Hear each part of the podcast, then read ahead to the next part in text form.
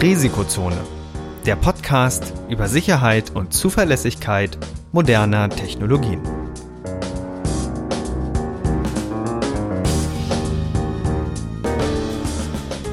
Heute mit Professor Dr. Andreas Noack und Viktor Gaske. Die im Podcast erwähnten Methoden und Werkzeuge für Angriffe dienen ausschließlich dem Bildungszweck zur Verbesserung der IT-Sicherheit.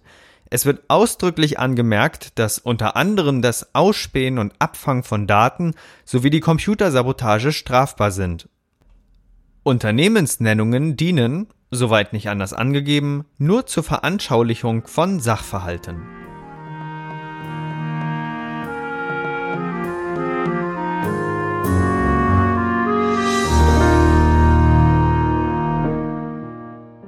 Hallo und herzlich willkommen zu einer neuen Episode vom Risikozone Podcast. Heute wieder mit Andreas Noack und Viktor Gaske. Und heute geht es konkret weiter um VPN. Wir hatten ja in der letzten Episode bereits uns die Grundlagen von VPN angeschaut und äh, ja geschaut, warum man das überhaupt braucht. Und in der heutigen Episode geht es eher darum, wie man so ein ja, Tunnel sich hochzieht und vor allen Dingen welche ja, Anwendungsfälle konkret da sinnvoll sind, wenn man das bei sich etablieren möchte. Wir werden einige Technologien durchsprechen, die dafür üblicherweise genutzt werden und ja, dann eben Tipps geben, wenn man, was man bei dem Betrieb entsprechend beachten soll. Ja, ich bin ja momentan auch dabei, ein VPN-Netz für meinen äh, für meinen Heimzugang aufzubauen. Manchmal gibt es nämlich so einige Dienste, wo man das zum Beispiel bei sich auf dem Raspberry Pi zu Hause installiert, äh, dass man da, sagen wir mal, an, an äh, bestimmte Daten ran will, eine Freigabe sich da baut, vielleicht eine, eine Windows-Freigabe, eine NFS-Share. Das kann man sich ja alles bauen und da ist es manchmal oder in der Regel ja nicht sinnvoll, das ins Internet zu packen. Und deswegen bin ich eher momentan dabei, das auch entsprechend äh, mit einem Tunnel dann so zu bauen, dass ich aus der Ferne mich raufschalten kann. Vor allen Dingen auch, weil es manchmal wirklich einen Fall gibt, dass ich sagen will, okay, ich will auch mal mobil was drucken, zu Hause braucht fix wer was oder ich soll mal fix zu Hause was ausdrucken. Dann gibt es tatsächlich den Fall, dass ich dann mal übers, übers Netz drucken will. Ähm, ja, und deswegen bietet sich in der Frage ja besonders ein VPN an, oder was denkst du darüber, Andreas? Ja, auf jeden Fall. Also ich stelle mir die Frage auch tatsächlich öfter, weil mittlerweile, also ich bin ja viel im Smart Home Bereich auch unterwegs und es gibt ja mittlerweile total viele Cloud-Lösungen. Das Problem ist aber, man weiß ja nicht immer, ob die Clouds, die da so eingesetzt werden, sie wirklich vertrauenswürdig sind. Also wenn ich mir irgendwie ein neues System im Haus installiere, keine Ahnung, ein ein Staubsaugerroboter oder so, dann will das Ding irgendwie ins Netz und dann kann ich das Ding über die Cloud steuern. Und mir ist da nicht immer so ganz wohl bei, weil ich tatsächlich nicht weiß, werden nur die Informationen jetzt von diesem Roboter ins Internet übertragen oder vielleicht auch noch ein bisschen was mehr. Das heißt, ich fühle mich grundsätzlich auch ein bisschen wohler, wenn ich alles unter meiner eigenen Kontrolle habe. Das heißt, ich baue mir wirklich einen VPN-Tunnel von außen in mein Netz rein, um dort irgendwas Spezielles zu steuern. Was ist denn bei dir eigentlich so der äh, konkrete Anwendungsfall? Also was möchtest du denn eigentlich erreichen mit deinem VPN? Ja, die Geschichte sieht folgendermaßen aus. Ich habe ähm, oftmals Freigaben, die ich, äh, die ich teilen möchte, vor allen Dingen, wenn ich mobil bin. Das heißt, äh, auf der einen Seite nutze ich natürlich Cloud-Dienste, das heißt für, für Dateishares nutze ich die entsprechend so, aber ich habe natürlich Langzeitspeicher. Ich habe Speicher, wo besonders große Dateien liegen. Ich habe ein nennen es mal konkret, ein Archiv voller ISO-Dateien. Die habe ich äh, runtergeladen, habe auch quasi Checksummen alle geprüft etc. Und wenn ich mal mobil eine brauche, dann will ich das nicht alles in meine Nextcloud packen, weil dann habe ich äh, irgendwann vollen Speicher dort und vor allen Dingen ich synchronisiere standardmäßig immer alles. Das heißt, äh, wenn ich jetzt meinen Mobilrechner habe, mein Notebook ähm, oder ne, sind ja mehrere zum Glück was es nicht einfacher macht. Aber wenn ich jetzt irgendwo eine ISO reinpacken würde, dann würde es überall synchronisieren und überall den Speicher belegen. Und aus dem Grund ähm, will ich manchmal einen Speicher haben, der der entsprechend groß ist, sagen wir mal ein Terabyte, wo ich dann ISOs oder äh, größere Images lagern kann von, von, sagen wir, Betriebssystemen, weil ich virtualisiere tatsächlich relativ viel. Oder eben auch eine eigene Docker Registry, weil ich ja ähm, eigene Container auch so verwalte und äh, das dementsprechend aufbaue. Und da ist es ja immer so gegeben, dass man die Dateien nicht überall gleichzeitig braucht. Das packe ich eher in die Cloud, sondern eher auf, auf Abruf. Und da bietet sich aus meiner Sicht äh, das schon an. Okay.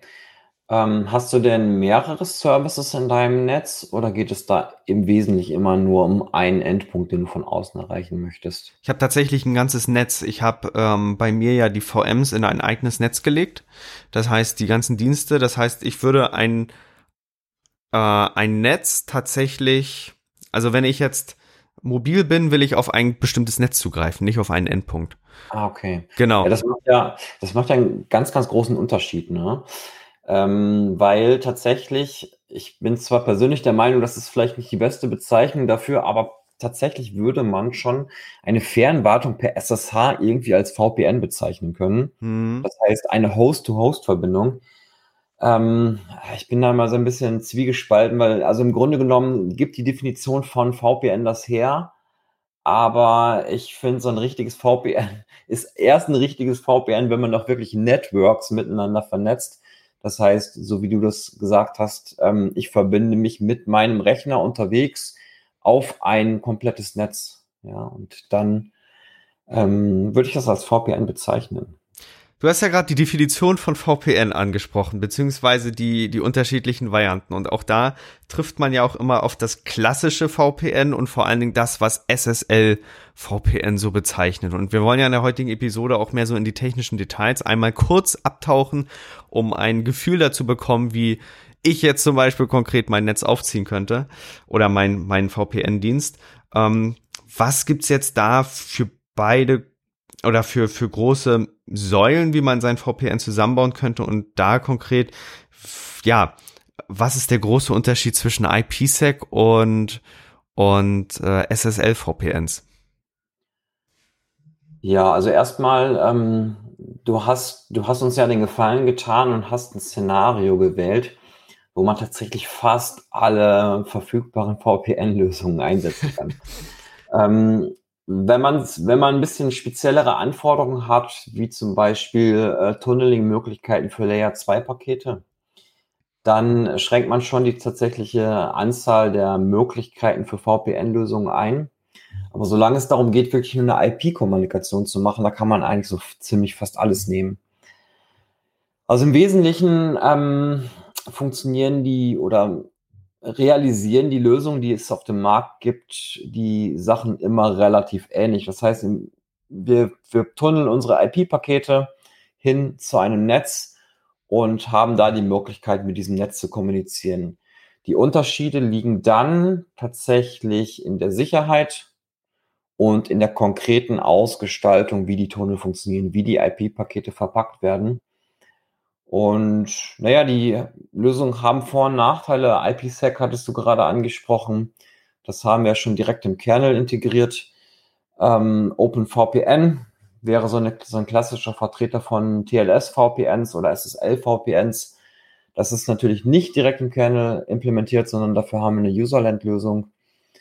Ähm, und so unterscheiden sich die beiden Ansätze so ein bisschen auch in, in Form der Netzwerkstacks, die wir da durch die Gegend übertragen, also den Paketaufbau. Und das hat natürlich dann auch wieder Auswirkungen auf die Sicherheit, auf die Performance und so weiter. Was ist von beiden Varianten denn die, die einfachere, wenn ich jetzt das Ganze deployen möchte? Wir werden nämlich gleich auch noch drauf eingehen, wie man jetzt sowas konkret hochzieht, weil bisher haben wir ja relativ abstrakt geredet. Ähm, was, äh, also für wen würdest du IPsec empfehlen und für wen eher ähm, OpenVPN? IPsec würde ich für die Leute empfehlen, die das vielleicht im Zusammenhang mit hardwarebasierten Endpunkten machen. Das heißt, wenn man zum Beispiel eine Cisco-Infrastruktur hat, dann kann man natürlich die Cisco VPN-Gateways nutzen, um dort seine VPN-Clients ähm, anzukoppeln Ähm, das sind natürlich etablierte Techniken von Cisco. Das heißt, wenn man sich in dieser Welt dann bewegt, dann ist es, glaube ich, auch eine gute Sache, das zu nutzen. Ähm, immer dann, wenn man versucht, mehrere Welten, also ich sage jetzt mal einfach Mac, äh, Windows und Linux miteinander zu verknüpfen, dann wird es ein bisschen schwieriger, weil dann IPsec tatsächlich schon mal Probleme machen kann, denn IPsec an sich ist zwar kompatibel über die Plattform hinweg, aber die Schlüsselaustauschlösungen, die Authentifizierungslösungen, die auf IPsec aufsetzen, die sind eben nicht durchgängig kompatibel, beziehungsweise es gibt dann auch wieder zig verschiedene Möglichkeiten, IPsec zu betreiben mit UDP Encapsulation, ohne in dem einen Modus, in dem anderen Modus, also Transport, Tunnelmodus, was auch immer. Und dann wird das schnell recht komplex, beziehungsweise es kann dann eben sein, wenn ich mit IPsec so eine Lösung aufsetzen möchte, dass irgendeiner meiner 10.000 Clients, die ich zu Hause rumstehen habe, dann damit nicht kompatibel ist. Und diese Kompatibilitätsprobleme, die habe ich mit ähm, beispielsweise TLS-VPNs weniger.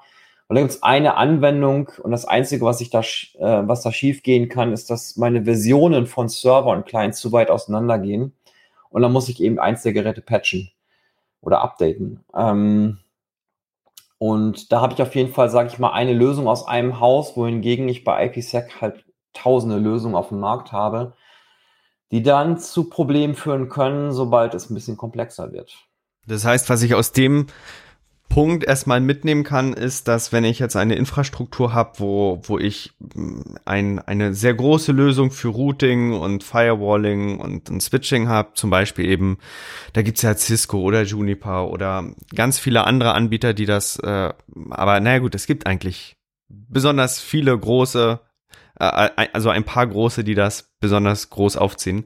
Die haben ja dann auch quasi die eig eigenen Lösungen und wenn ich das ja quasi über diese Lösung mache und dann eben meine Router-Endpunkte zu Hause oder, na gut, ich habe jetzt kein Filialnetz konkret oder ein, ein Netz mit mehreren Standorten, aber wenn ich jetzt mehrere Standorte hätte, könnte ich ja über dieses Router-System das dann eben miteinander verbinden.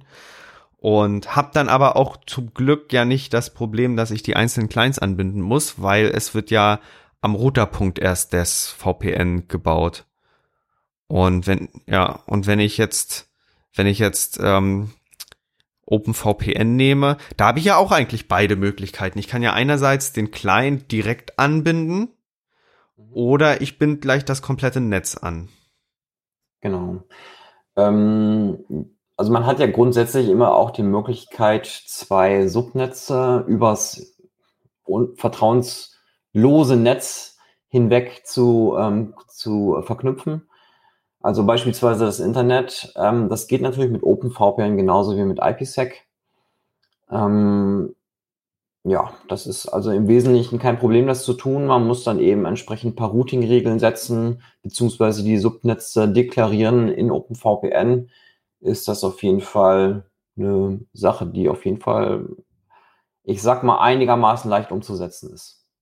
Genau. Und vor allen Dingen, man muss, man muss ja die Netze schon einigermaßen vorbereiten. Ich, es hängt jetzt natürlich ab, wo unsere Zuhörer momentan sitzen. Das heißt, wer jetzt sein eigenes Heimnetz hat, ähm, der wird, der wird seltener schon voraufgetrennte Netze haben, denke ich mal. Ich habe jetzt, ich habe es mir jetzt extra schon so gebaut, dass die Dienstnetze bei mir ausgelagert sind, so dass ich äh, das einfacher bauen kann und vor allen Dingen das Routing ist ja dann auch eine trivialere Geschichte.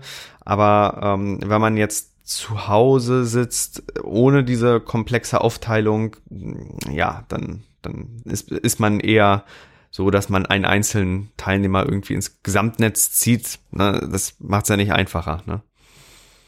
Genau. Das heißt, ähm, da muss man natürlich gucken, genau welches Szenario man vorliegen hat. Meistens sind wir tatsächlich in so einem Road Warrior ähm, Beispiel, wo wir mit einem einzelnen Gerät versuchen, auf unsere, auf unsere private Cloud zu Hause zuzugreifen, sozusagen. Mhm.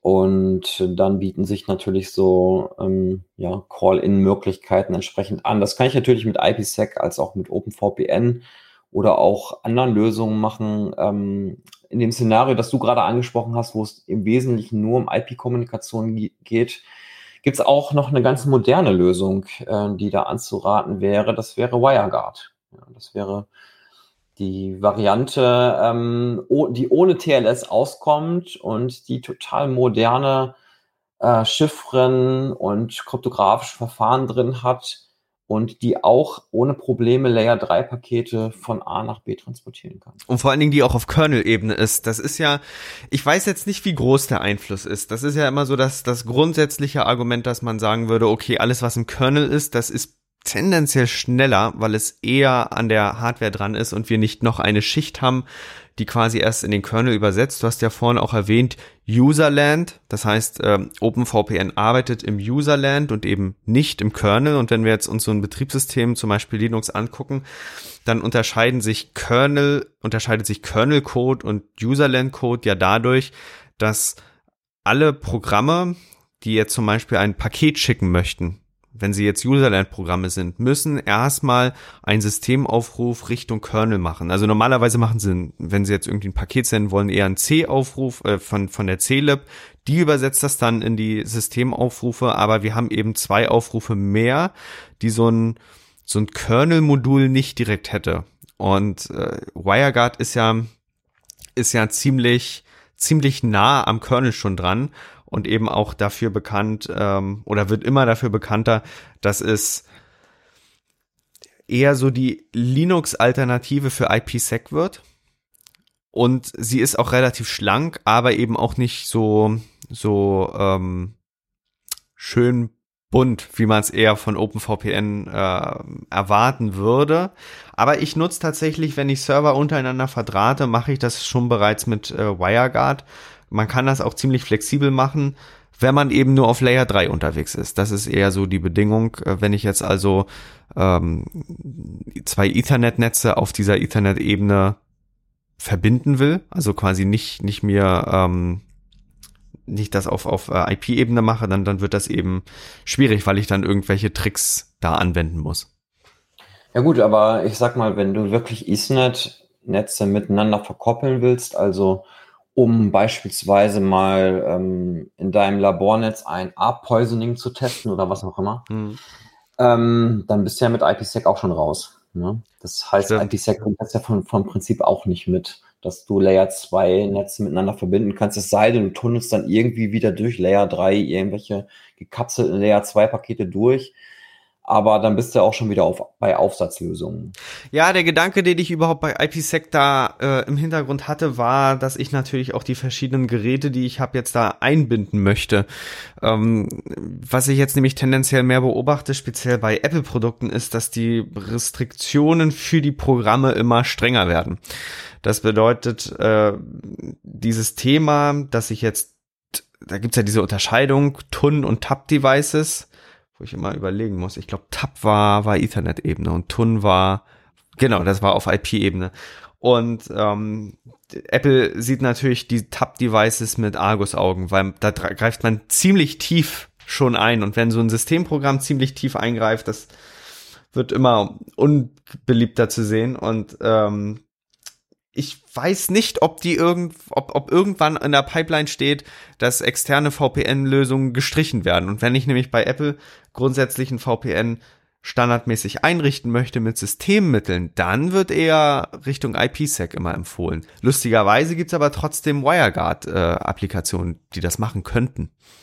Ähm, ja, ähm, das ist tatsächlich übrigens bei Android relativ ähnlich.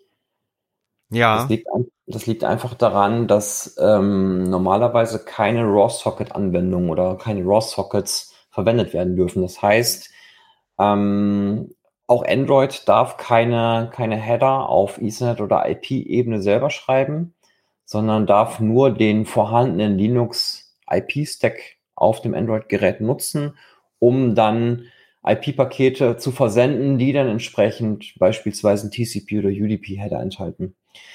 Und ähm, trotzdem gehen natürlich VPN-Lösungen auf den Geräten. Bei IPsec wird das dann tats tatsächlich so umgesetzt, dass wir IPsec gar nicht im klassischen Sinne betreiben, sondern IPsec kann zum Beispiel auf Android nur betrieben werden, ähm, wenn ein UDP-Header nochmal zwischen die neuen IPsec-Header dazwischen gestopft wird. Okay. Weil sonst ist Android nicht in der Lage, aufgrund der fehlenden RAW-Sockets das umzusetzen. Und das ist, glaube ich, bei Apple wahrscheinlich genau das gleiche Problem. Okay, und das würde vielleicht auch, äh, ja, gut, wenn man das jetzt nicht beachtet, dann ist das empfangene Zielsystem kommt natürlich nicht mit den Paketen klar, weil das das muss es ja quasi auf auf die ähm, auf, aufs Netz bringen. Ist aber natürlich auch eine sicherheitstechnisch spannende Geschichte, wenn man nämlich jetzt ein VPN-Gateway hat, dass da beliebigen Ethernet-Traffic beginnt, in mein Netz zu schreiben. Es ist, es läuft eigentlich auf das Thema hinaus, dass dass ich eher Leuten empfehlen würde, auf Tab-Devices immer dann zu verzichten, wenn man es kann. Also nur wenn man, wenn man wirklich eine Anwendung hat, wo man unbedingt auf Layer 2 runter muss, dann kann man, dann kann man es wagen, aber jetzt einfach zu sagen, ja, ich will in mein Hausnetz gebeamt werden, indem ich jetzt das quasi per Tab-Device mache, damit ich jetzt quasi auch aus meinem Hausnetz eine, äh, eine, eine IP-Adresse bekomme und so wirklich drin sitze, als wäre ich drin, das wäre, glaube ich, nicht eher so zu empfehlen, ne? Auf gar keinen Fall. Ähm, also Tab-Devices, wie du schon sagst, sollte man wirklich nur verwenden, wenn man es wirklich muss. Ähm, das wird, glaube ich, jedem total schnell klar, wenn man sich mal überlegt, was da eigentlich alles passiert, wenn man das macht. Wenn ich mit einem Tab-Device mit einem Netzwerk kommuniziere, dann gehen alle Pakete auf Layer 2 da durch. Das heißt, alle ARP-Anfragen. Ich bekomme wenn ich mich per Tab zum Beispiel zu Hause einwählen würde, wenn, wenn ich das so umgesetzt hätte, dann würde ich alle lokalen ARP-Pakete bekommen, die in meinem Heimnetz sind und die bekomme ich dann weitergeleitet aufs Handy, weil ähm, ich halt mit Layer 2 verbunden bin. Und ähm, da sind natürlich auch viele, viele Pakete dabei, die ich gar nicht haben will, wenn ich unterwegs bin. Die mich eigentlich gar nicht, also im Wesentlichen gar nicht interessieren. Das heißt, ich habe nicht nur den Aspekt der Sicherheit, weil ich viel mehr Pakete bekomme, die ich eigentlich auch in dem Moment gar nicht verwenden kann oder brauche. Ähm, aber es geht ja auch um Performance. Ja? Angenommen, ich bin irgendwo in MV unterwegs, habe gerade mal so halb Edge mit meinem Smartphone, verbinde mich dann nach Hause. Ja. Und dann ähm, bekomme ich zu Hause, weil meine Frau den Drucker ein eingestellt hat, bekomme ich irgendwelche ARP-Pakete und ich will aber eigentlich meine E-Mails abrufen oder was auch immer ich dann gerade per VPN zu Hause machen will, kann das aber gerade nicht machen, weil ich mir erstmal die UDP-Pakete oder Quatsch, die ARP-Pakete von meinem Drucker angucken muss. Ähm, und da stellt sich natürlich dann schon die Frage, macht das wirklich Sinn, sich per Tab zu Hause einzuwählen? Genau. Und vor allen Dingen ähm, eben das Sicherheitsrisiko, dass angenommen, man hätte mal einen unautorisierten Teilnehmer drin, dann hätte man ihn an der übelsten Stelle, weil äh, es ist selten so, dass man äh, ähm, ja auf, auf der Ethernet-Ebene Pakete schreiben kann. Und wenn irgendein Konfigurationsfehler ist, äh, dann, dann ist übel, weil ARP Poisoning, das was, was du ja schon angesprochen hast, wenn man das auf einmal im Heimnetzwerk hat, dann kann jemand anderes sich quasi als Router deklarieren und kann das komplette Netzwerk einmal aushorchen, indem er den Traffic an sich zieht. Genau. Und das geht natürlich mit IPv6 noch viel, viel schöner. Ne? Da gibt es NDP-Poisoning, also ARP-Poisoning für IPv6 und ähm, IPv6 äh, sieht nicht vor, dass man das da mehr verhindert, obwohl es natürlich die weiterentwickelte Version ist. Das heißt, ähm, den Spaß haben wir dann natürlich immer noch dabei. Ne? Jetzt sprichst du aber einen anderen Punkt an, IPv6. Wenn wir natürlich ähm, VPNs umsetzen auf Layer 3 Ebene, dann mhm. muss man natürlich IPv4, das ist ja, glaube ich, das üblichere, und aber explizit IPv6 umsetzen in seiner Konfiguration. Das macht's natürlich, den Aufwand sollte man sich, glaube ich, nehmen. Ähm, werden aber, glaube ich, die wenigsten machen, weil das, das mag ja nicht so das Trivialste sein. Äh, aber es ist, glaube ich, schon sinnvoll, das so zu machen. Man muss nur dran denken, wenn man nur V4 macht, dann, dann hat man einen bestimmten Teil des Traffics, kann man nicht, nicht äh, abarbeiten, weil das ja explizit dann immer deklariert werden muss. Ja, also ich, ich habe eine ganze Zeit lang ziemlich viel OpenVPN verwendet. Da hat man das Problem eher nicht, weil OpenVPN das in den aktuellen Versionen auch einfach so mitnehmen kann. Das heißt, da kann ich IPv6 einfach so verwenden. Ähm, bei IPsec bin ich mir jetzt gar nicht so sicher, ob das nicht vielleicht doch noch irgendwie ein bisschen Stress macht, wobei wir natürlich auch mit Spezifikation von IPv6 direkt die IPsec Erweiterungsheader im normal, in der normal, im normalen RFC schon mit dazu bekommen haben. Ähm, das heißt auch, auch IPsec wird tatsächlich mit IPv6 problemlos irgendwie arbeiten können. Aber das muss man natürlich berücksichtigen. Okay. Ja, jetzt möchte ich natürlich konzeptionell ein VPN-Netz aufbauen, habe jetzt also äh, mich für eine Lösung entschieden. Nehmen wir mal fiktiv äh, OpenVPN. Wie gehe ich jetzt konkret vor? Ähm, ich brauche ja auf auf der einen Seite quasi einen Server, der das für mich abwickelt. Die Clients sind ja wahrscheinlich die die äh, ja Geräte, die ähm, ähm, mit denen ich mich verbinden möchte.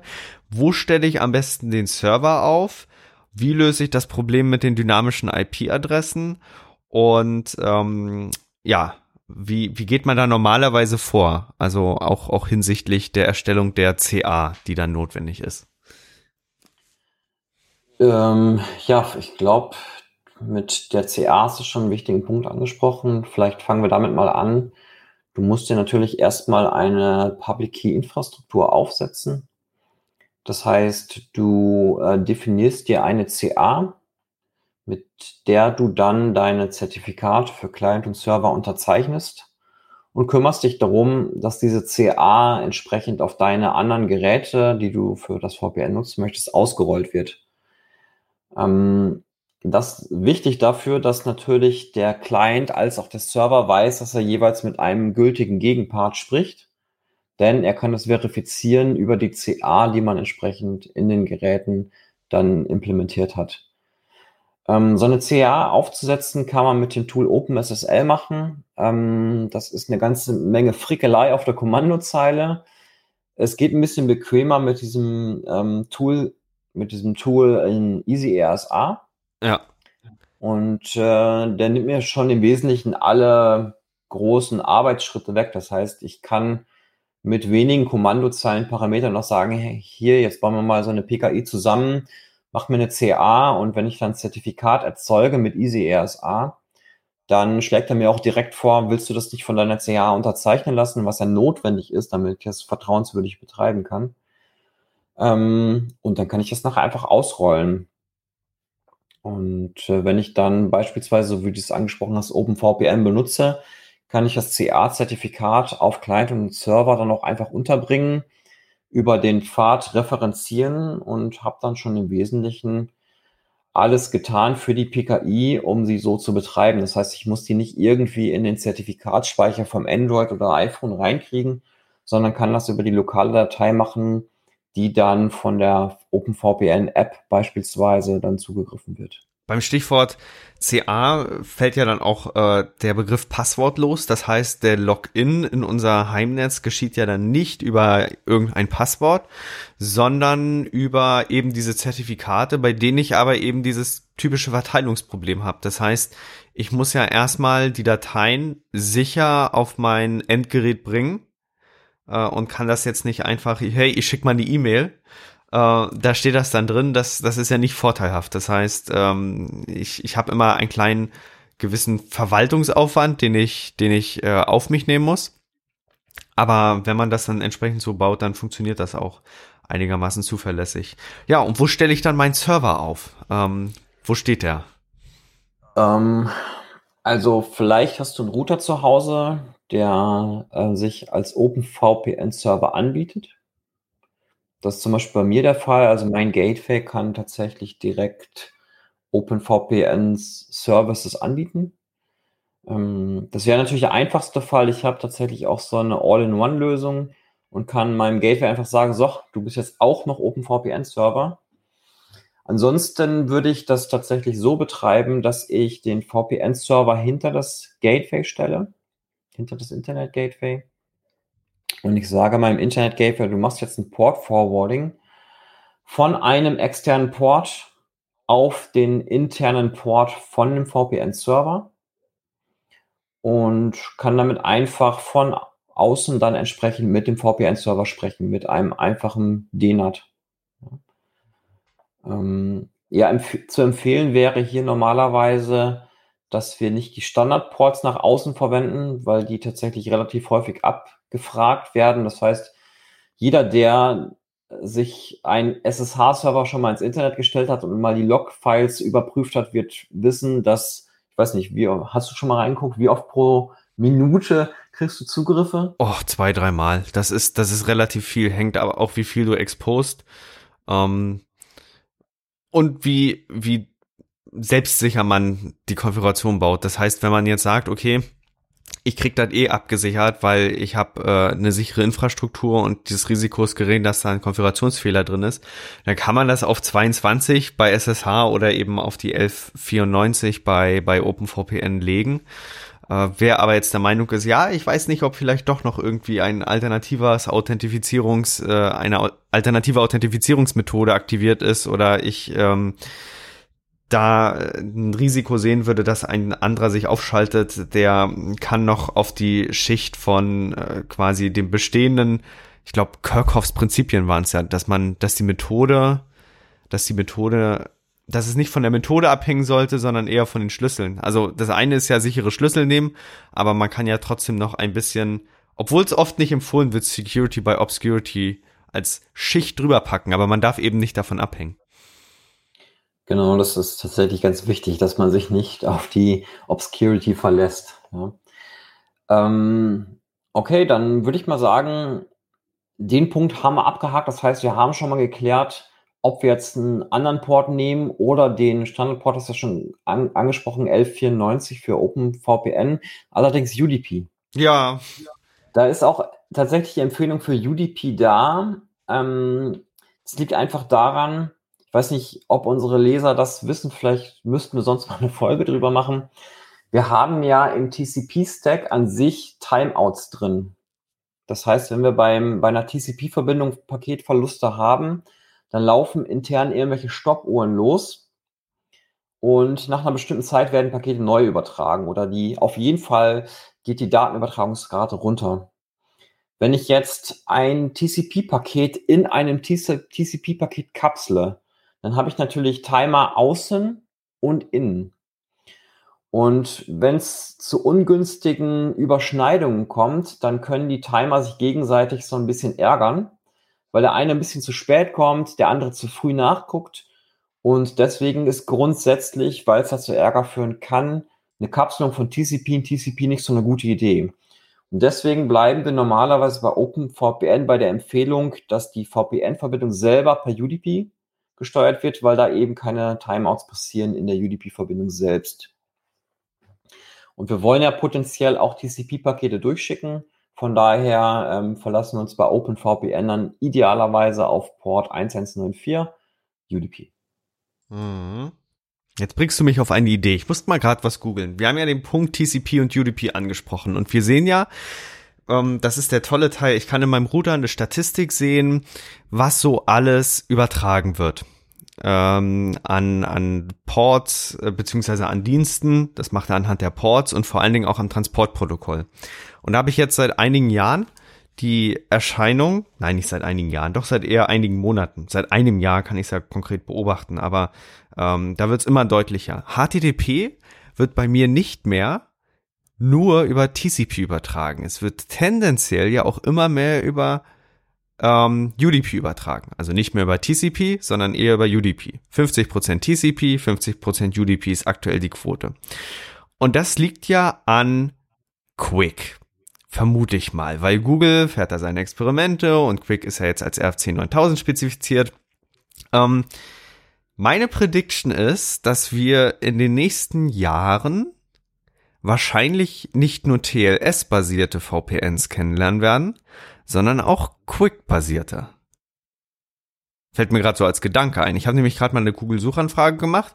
Es gibt so erste Proof of Concepts, aber das wird natürlich auch spannend sein, ähm, dass wir zusätzlich zu den bisherigen Lösungen wahrscheinlich dann auch so eine Quick-basierte bekommen, ähm, wo nämlich ja, diese ganzen Vorteile sind, die Quick quasi verspricht. Äh, gute Verbindung bei bei äh, schlechten äh, Bedingungen, das übernommene Congestion Control Management, das, das wird so sich alles so mehr rüberziehen. Äh, Wäre jetzt eine Prediction, die ich, die ich bei diesem Stichwort UDP jetzt erstmal okay, vermuten äh, würde. Da müssen wir jetzt ein bisschen aufpassen, dass wir nicht, nicht ein paar Sachen durcheinander werfen.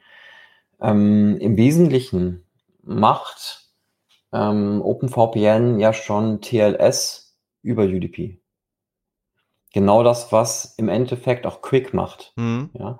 Bei Quick ist es ja so, dass wir eine UDP, einen UDP-Header haben und danach folgt so zu, zum Beispiel der TLS Record Layer und im TLS Record Layer habe ich ein HTTP 3 auf UDP-Basis. Ähm, bei OpenVPN haben wir im Wesentlichen UDP und dann auch den TLS Record Layer und, und den, dann die Daten, aber eben ohne HTTP 3.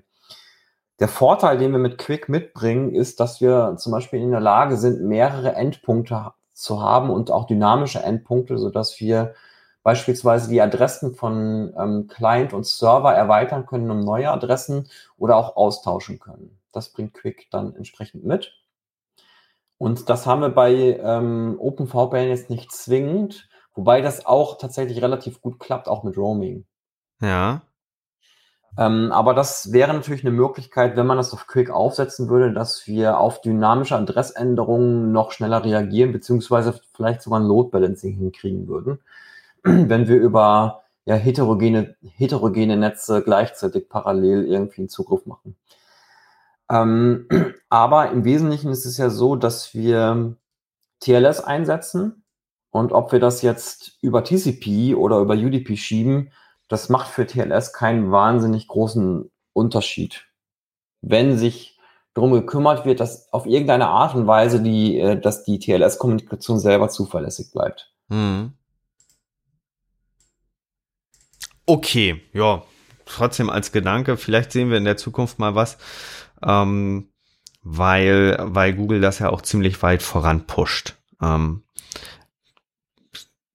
Fakt ist jedenfalls, wir, wir sehen da mehr, mehr UDP-Traffic und äh, an diesem Punkt, dass wir uns tendenziell eher von TCP verabschieden. Ja, es ist, es ist komisch, weil das, das äh, auf einmal nehmen wir, übernehmen wir im Userland das Congestion Management. Das heißt, wenn Stau gibt oder, oder ähm, ja, wenn, wenn äh, so eine, so eine Verbindung quasi äh, wenn dieses Ramping Up da läuft, das, das müssen wir jetzt alles äh, selber implementieren auf, äh, und, und das nimmt uns kein Kernel mehr ab. Trotzdem ist es so, ähm, ja, man, man kann dann einige Vorteile nutzen, wie das von dir eben beschriebene äh, Adressmanagement, dass du da zusätzliche Adressen aufnehmen kannst. Vor allen Dingen, wenn du im Zug sitzt und, sagen wir mal, alle Sekunde deine, naja, nicht alle Sekunde, aber alle paar Minuten äh, sich deine IP-Adresse ändern würde. Ja, ich ich, ich sehe das ähnlich. Also ich kann mir auch vorstellen, dass es mehr UDP-Traffic gibt. Die Gefahr ist allerdings dabei, dass man eben halt die ganze Congestion Control selber bauen muss. Und ähm, die Gefahr sehe ich jetzt aber gar nicht darin, dass es mehr Aufwand ist, das zu tun, sondern die Gefahr sehe ich eher darin, dass es einige Leute nicht tun, denn wenn ich es nicht tue, ist meine Kommunikation aggressiver. Und aggressiver heißt manchmal schneller. Und ich kann mir vorstellen, dass der eine oder andere das zu seinen Vorteilen nutzt, um sich so eine Art Quality of Service für sich selber herzustellen, weil seine, sein eigenes Produkt halt ein bisschen aggressiver vorgeht als andere Produkte. Und da war natürlich TCP schon eine schöne Sache, weil es einigermaßen genormtes Text gab, die sich darum gekümmert haben, dass alle fair behandelt werden. Aber wenn wir in so eine anarchische UDP-Welt kommen, dann kann das auch mal schnell anders aussehen. Und das wäre so die Gefahr, die dann vielleicht irgendwann auf uns zukommt. Aber äh, ich glaube, wir sind, wir driften schon wieder, yeah. schon wieder ein bisschen vom, vom, Thema ab, ne? Genau, wir wollten noch, wir wollten noch das Thema Server zu Ende bringen. Also tendenziell habe ich, habe ich mich jetzt, sagen wir mal, entschieden für OpenVPN und ich möchte OpenVPN auf einem Server an meinem Netzwerk betreiben. Der Server, der kann zum Beispiel mein Router sein ähm, wenn der das anbietet und dann kann ich da den äh, Verkehr, den, den, äh, den, den Endpunkt aufsetzen. Jetzt kann ich meinen Router über eine IP-Adresse aus dem Internet erreichen, muss aber natürlich noch den Fall abdecken, dass diese IP-Adresse sich auch mal ändert. Mhm. Das heißt, dazu bräuchte ich dann noch zusätzlich dynamisches DNS, wo es ja auch einige Anbieter gibt und da kann ich mich dann an die wenden und dann melde ich immer an, an, ähm, an den Anbieter quasi meine aktuelle IP-Adresse in, sagen wir mal, 10 oder 30 Minuten Abständen.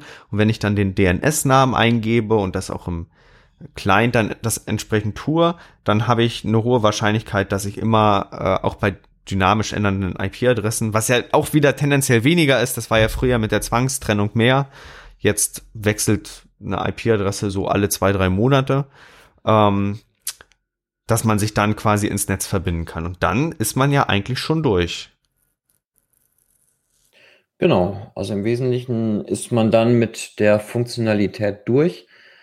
Ähm, wenn ich dynamisches DNS habe und die Portweiterleitung zum VPN-Gateway oder das VPN-Gateway eben auf meinem normalen Gateway implementiert habe, ähm, dann bleibt nur noch die Konfiguration meiner Firewall, weil ich muss mich muss mir natürlich Gedanken darüber machen, wenn ich jetzt Leute per VPN in mein Netz reinlasse, was sind das für Leute? Was sollen die alles dürfen? Mhm. Und ähm, das heißt, ich muss entweder zusehen, dass ich die Routen in meinem Netzen so nach außen pushe, dass die Leute entsprechend Zugriff auf die ganzen Dienste haben, oder ich muss meine Firewall so vielleicht einstellen, dass bestimmte Sachen eben nicht möglich sind, je nach Anwendungsfall. Und das mit der Firewall geht ja auch gerade deswegen, weil wir ja Layer 3 VPN machen. Ähm, übliche Firewalls äh, sind ja eher für Layer 3 aufgelegt. Man könnte mit viel, mit viel Trickserei, naja, weniger Trickserei, aber man mit den speziell dafür ausgelegten Firewalls könnte man jetzt noch auf zwei, äh, Layer 2 filtern. Das ist ja, glaube ich, eBay-Tables und Konsorten. Aber äh, normalerweise macht man das ja bei ähm, auf dem Layer 3 und dann kann man das eigentlich ganz gut kontrollieren. Ich glaube, wir sind äh, tendenziell auch kurz vom Ende des und der heutigen Episode. Da würde ich trotzdem noch mal ein Wort zu einer üblichen VPN-Lösung äh, verlieren. Wenn wir jetzt zum Beispiel Heimnetze haben und einen großen Routerhersteller uns in Deutschland angucken, konkret Fritzbox, dann wird man ja oft sehen, dass Fritzbox quasi eine, eine eigene VPN-Lösung hat, die auch auf IPsec setzt. Und mit der kann man sich das eigentlich alles ganz schön bauen. Ähm, man muss eben nur wissen, dass das Ganze einen ganz bestimmten Zweck hat und das ist konkret das Heimnetz. Das heißt, äh, sich das alles schnell mal zusammenbauen und auch mit MyFritz quasi das äh, dynamische DNS zu übernehmen, das ist alles äh, eigentlich ganz gut funktional und ich habe das auch schon mal ausprobiert und funktioniert alles ganz nett und super ähm, die, die von dir gerade beschriebenen Umstände mit der, der Firewall und dem Filtering, das ist natürlich nicht enthalten, weil dieses Produkt ist ja eher für Heimnetze gedacht und nicht Unternehmensnetze, wie du gerade schon umschrieben hast. Auch kann ich ja in einer Fritzbox nicht, nicht beliebig viele Netze erstellen.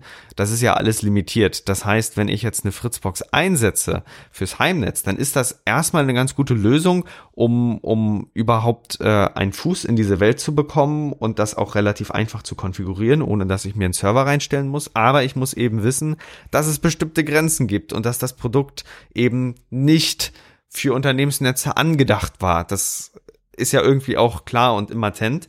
Und wenn ich jetzt größere Lösungen nutzen will, für die haben wir heute, glaube ich, schon ähm, die richtigen Stichwörter in den Raum geworfen, nach denen unsere Zuhörer dann googeln können und vor allen Dingen auch äh, sich dann genauer in die Thematik einarbeiten können. Aber jetzt da quasi das erstbeste VPN nehmen, um das Unternehmensnetz umzusetzen, das ist, glaube ich, eher weniger in dieser Frage angesagt, weil eben man ja äh, ein, ein großes Tor ins eigene Netz damit gewährt. Genau. Ähm, du hast die Fritzbox ja gerade auch schon angesprochen. Ich habe zu Hause auch eine im Einsatz, aber nutze tatsächlich nicht die VPN-Lösung von der Fritzbox, wahrscheinlich auch nicht, sondern habe mein Gerät dahinter, was dann diese Funktionalität übernimmt, weil ich auch, genau wie du, getrennte Netze habe. Und äh, wenn ich dann in den professionelleren Bereich wechsle, dann muss man eben zusehen, dass man die Lösung dort unterbringt und eben nicht auf der, ich sag mal, Consumer-Hardware. Genau, das ist ja auch das richtige Stichwort. Fritzbox ist ja eher Consumer Hardware, macht für den Teil eigentlich seinen Job ziemlich gut, muss man sagen. Das ist ja. eine ziemlich runde Lösung. Aber Enterprise, ich, ich glaube, den, den Teil peilt AVM auch gar nicht an. Das, das ist so. Genau. Ähm, Wobei das, äh, also witzigerweise, technisch wäre es ja schon möglich. Ne? Ja, klar. es gab auch mal eine Zeit lang die Möglichkeit, ähm, direkt eine Wartung von den Fritzboxen zu machen. Das haben die irgendwann abgeschaltet. Kann sein. Das heißt, man kam per, SSH drauf und konnte die tatsächlich auch um, um, umkonfigurieren. Ach so, SSH, ja, das nicht mehr. Ähm, das, das läuft ja mittlerweile nicht mehr. Das kann ich nicht mehr machen mit einer Fritzbox. Ähm, aber rein technisch wird das alles kein Problem. Ähm, man kriegt ja auf einige Fritzboxen, ich weiß jetzt nicht, ob es alle sind, aber auf einige bekommt man zum Beispiel auch OpenWRT drauf. Und damit habe ich dann wieder alle Möglichkeiten der Welt. Ne? Da kann ich auch ähm, WireGuard laufen lassen, dann kann ich OpenVPN laufen lassen, IPsec, was auch immer.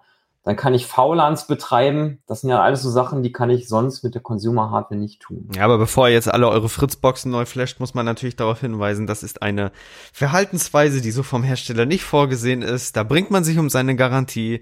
Äh, wenn man dann sein Gerät zu einem Briefbeschwerer verwandelt, weil man irgendwas äh, falsch verwendet hat, da kann man natürlich, da können wir auch unter keinen Umständen Haftung übernehmen. Ähm, es ist nur eben ein Umstand, dass man, das, das haben viele in vergangener Zeit so umgesetzt, ähm, aber für ein Produktivsystem, wo man sich darauf verlassen möchte, ist das, glaube ich, nicht the way to go. Ähm, ich mache es jetzt auch, also eigentlich, eigentlich Geräte neu flashen seit, also wenn man teure Hardware kauft, bekommt man eh äh, die ganzen Funktionalitäten wie SSH gleich mitgeliefert und äh, muss da nicht auf irgendwelche Wege setzen, wo man das Gerät von seiner ursprünglichen Verhaltensweise zweckentfremdet. Also du bist kein Freund von, ähm, ich sag mal, ich sag mal netterweise Funktionen erweitern. Nee, dann lieber gleich richtig kaufen. Also ähm, ich, ich würde eher, also wie habe ich denn meinen Router gebaut? Also mein Router ist ja eigentlich ein ganz normaler Rechner. Ähm, auf, also auf meinem Router läuft wirklich ein x86 Betriebssystem. Äh, nix mit ARM, nix mit irgendwas. Und äh, ich gehe tendenziell eher dran, dass man einen, einen Universalrechner nimmt und da ordentlich ein Betriebssystem aufspielt, wo man dann auch alle Kontrollfunktionen hat.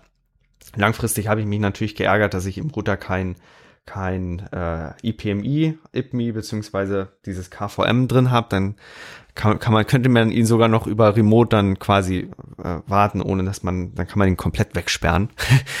das das ist jetzt tendenziell da nicht drin, aber äh, Geräte neu flashen, das es ist frickelig. Es ist man man muss da teilweise auch über wenn die Geräte jetzt abgeschlossen konstruiert sind, Sicherheitslücken gehen, äh, das ist nicht ein Weg, den man einschlagen sollte, denke ich mal. Vor allen Dingen, wenn man sich auf seine Hardware verlassen möchte ja, und im Zweifel äh, in irgendeinem Supportforum, in einem irgend offiziellen Supportforum äh, Unterstützung erwartet.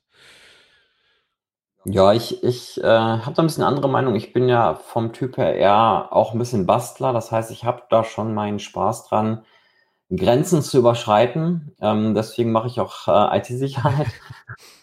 ähm, ich habe ich hab immer schon an, an meinen Routern so ein bisschen rumgebastelt. Ähm, mittlerweile habe ich auch eine Komplettlösung zu Hause. Und habe aber immer noch den einen oder anderen Router hier rumstehen und tatsächlich auch noch eine Fritzbox, eine alte, die allerdings kaputt ist. Und da, da kommt auch ein Punkt dazu, den du schon angesprochen hast. Äh, wenn man das natürlich falsch macht, mit dem Umflashen kann man sich da einen Stein draus bauen. Ähm, und tatsächlich ist es auch so, ähm, dass einige Funktionalitäten dann nicht mehr möglich sind, wenn man den flasht. Genau. Und das ist auch eine Entwicklung, da werden wir mal in einer gesonderten Episode darauf genauer eingehen. Äh, da bräuchten wir eigentlich mal jemanden, der sich damit genauer auskennt. Thema EU-Funkrichtlinie. Äh, das ist ja so ein übler Punkt.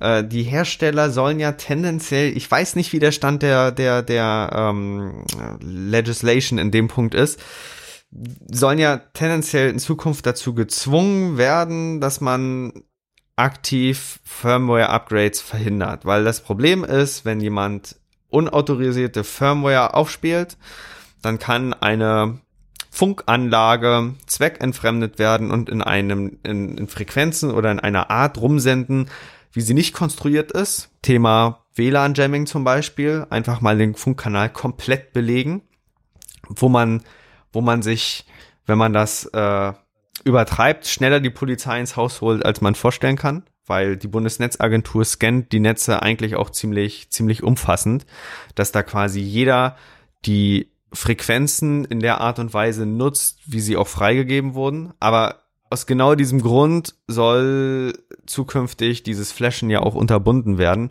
Und dann darf man wieder gesagt nur Firmware einsetzen, die auch, wo, wo, wo auch der Hersteller für gerade steht, dass die Funkanlage auch in der berechtigten Weise dann funktioniert. Aber soweit ich weiß, ist das doch schon umgesetzt, oder? Ist umgesetzt? Ich weiß es nicht. Also ich habe da keinen aktuellen Stand. Es stand immer, äh, das, das ist immer, wenn es dann heißt, das Ende von OpenVP, äh, OpenWRT. Ähm, ja. Ähm, ich meine, also das wird von den meisten Herstellern schon so umgesetzt, dass ich nicht ohne weiteres was anderes aufspielen kann. Na, das sowieso schon, aber dass sie. Damit haben die ihre Pflicht getan, mehr oder weniger. Ich meine, die wären ja auch doof, wenn sie sich die, ich sag mal, Profis verprellen würden, die ihre Funktionen erweitern möchten. Ähm, ich glaube, viele Hersteller gehen einfach den Weg, machen das für den Laien nicht mehr einfach möglich, eine andere Firmware drauf zu spielen. Ich habe jetzt, ja, ich habe jetzt mal tatsächlich ähm, den Artikel werden wir in die Shownotes packen. Also, es geht um die Funkanlagenrichtlinie RED oder RED. Und ähm, da gibt's einen Heise-Artikel, den können wir uns, ich werde den jedenfalls verlinken. Und ich kann ihn jetzt nicht, ich, ich werde ihn jetzt nicht groß vorlesen. Ähm, es geht nämlich um ein Passus, äh, wo, wo eben verhindert werden soll, dass man alternative Software installiert. Und diese, diese Funkanlagenrichtlinie, die soll jetzt tendenziell seit 2021 eher durchgesetzt werden. Und ähm, das soll eben diesen Firmware-Lockdown auch entsprechend mit sich ziehen. Äh, das ist wie gesagt ein Thema für sich. Also wenn jemand da genauer Ahnung hat, kann er sich gerne melden. Dann können wir mal auch drüber diskutieren und äh, Vor- und Nachteile aneinander abwiegen. Ähm, das ist, glaube ich, der letzte Punkt, mit dem ich schließen würde für heute. Wir haben relativ viel in der heutigen Podcast-Folge auch umgesetzt. Meine Aufnahmeuhr steht auch jetzt schon bei etwa 50 Minuten. Das heißt, es ist eine sehr lange Folge auch. Ähm ja, äh, was haben wir heute getan? Wir haben uns über verschiedene VPN-Lösungen unterhalten. Und ich glaube, eigentlich war ja der Plan, dass wir ein bisschen über IPsec sprechen auch. Das haben wir tatsächlich gar nicht so wirklich getan. Ähm, aber das liegt, glaube ich, auch einfach daran, dass die anderen Lösungen, wir haben ja OpenVPN angesprochen und auch WireGuard, äh, tatsächlich mittlerweile so gut nutzbar sind, dass man auf IPsec immer dann verzichten kann, wenn man vielleicht selber heterogene Netze zu Hause hat. Wenn man natürlich ein einheitliches Netz hat, ich sag mal von Apple oder so, dann kann man wahrscheinlich auf so fertig konstruierte Lösungen setzen, aber wenn man mehrere unterschiedliche Gerätetypen drin hat, dann bieten sich ja solche Sachen wie OpenVPN, was ja auch auf fast allen Plattformen läuft, total an. Ja, genau. Okay, und in der nächsten Episode werden wir uns mit einem weiteren Punkt beschäftigen, äh, jetzt wo wir quasi OpenVPN mal angesprochen haben, wie, wie insbesondere das Routing konkret aussehen kann. Denn eine Sache haben wir noch offen gelassen. Das lassen wir entsprechend für die nächste Episode dann. Ähm, sofern wir keine zwischenschieben, müssen wir gucken. Also die nächste VPN-Folge wird über, über das Thema behandeln, äh, das, das Thema behandeln, dass wir natürlich einerseits ein Teil durchs VPN, einen Teil Traffic durch den VPN schieben können oder eben den gesamten Traffic des kompletten äh, Endgeräts. Und das hat zwei besondere Auswirkungen. Und wie was das ist und was das auch vor allen Dingen mit den in allen Medien bekannten VPN-Anbietern zu tun hat und wie das Ganze einzuschätzen ist, das machen wir in der nächsten Episode. Ähm, ich würde mich freuen, wenn ihr dann auch nächstes Mal dabei seid. Und äh, ja, ansonsten habt eine schöne Zeit, ne? Ja, das gleiche von mir auch. Ähm, hört beim nächsten Mal wieder rein. Und wenn ihr Fragen oder Wünsche habt, was wir mal behandeln könnten, auch vielleicht in Bezug auf spezielle Lösungen, einfach mal einen Kommentar da lassen und dann kümmern wir uns drum. Genau. Bis dann. Macht's gut. Jo, ciao, ciao. Wir freuen uns, euch diesen Podcast heute präsentiert zu haben und sind natürlich gespannt auf euer Feedback, eure Fragen und eure Anregungen. Wenn ihr darüber hinaus Wünsche habt, welche Themen wir in den nächsten Folgen behandeln sollen, könnt ihr uns gerne eine E-Mail schicken an info@risikozone.de. Dieser Podcast ist jung, deswegen freuen wir uns umso mehr, wenn ihr uns unterstützt, indem ihr den Podcast auf Spotify, Apple Podcasts, Google Podcasts, YouTube oder der Plattform oder dem Podcatcher eurer Wahl abonniert und uns auf Twitter at Risikozone folgt. Kommentiert, bewertet, sprecht über uns und erzählt es eurer Familie und euren Freunden. Für die Musik bedanken wir uns bei Jason Shaw von audionautics.com. Freut euch auch nächstes Mal wieder auf spannende Themen und interessante Einblicke. Weitere Informationen zum Podcast, den Episoden sowie den Show Notes könnt ihr jederzeit unter risikozone.de abrufen. Bis dahin wünschen wir euch eine wunderschöne und erfolgreiche Zeit. Auf Wiederhören.